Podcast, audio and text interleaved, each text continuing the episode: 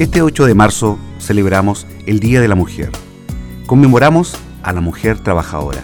Les invito a reflexionar por toda la desigualdad que han sufrido las mujeres a lo largo de la historia y todo el camino que tenemos que recorrer como sociedad para reparar tantos años de inequidad de género.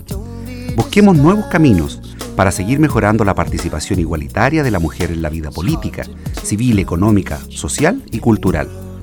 Soy Aníbal Carrillo candidato a alcalde por un Curacautín para todas y todos.